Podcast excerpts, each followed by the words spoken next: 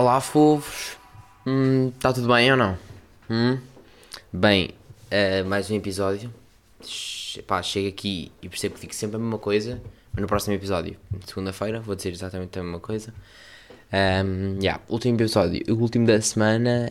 Então, o que é que temos de decente para falar hoje? Primeiro, um, epá, este gajo do Chega, que nem vou dizer o nome dele, para não agoirar, eh, é que é um político, mas sinceramente mais valia estar na Casa dos Segredos.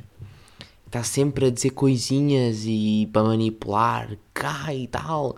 O Marcelo ia libertar homicidas. Hum, é que o próprio Marcelo ahm, especificou todos os tipos de crimes que não iam contar para o indulto. Mas não. Está armado em Trump e foi para o Facebook chorar. Ah, e tal, tenho de me pedir desculpas. E depois mete lá um print do jornal do Correio da Manhã. Tipo, então.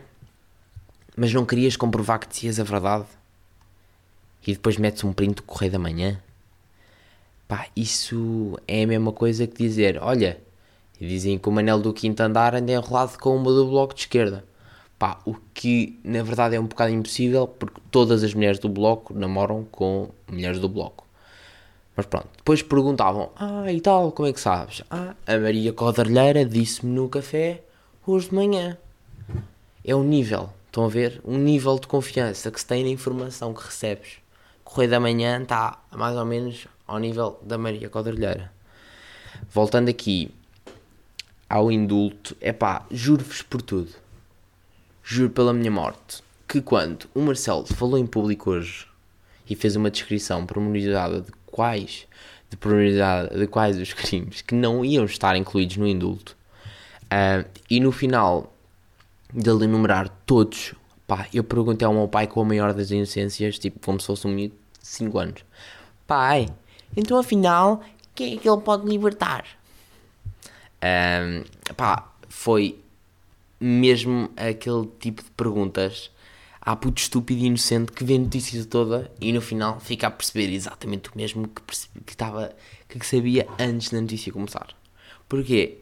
É pá, porque depois de ouvir aquilo não havia qualquer outro tipo de crime que me viesse à cabeça.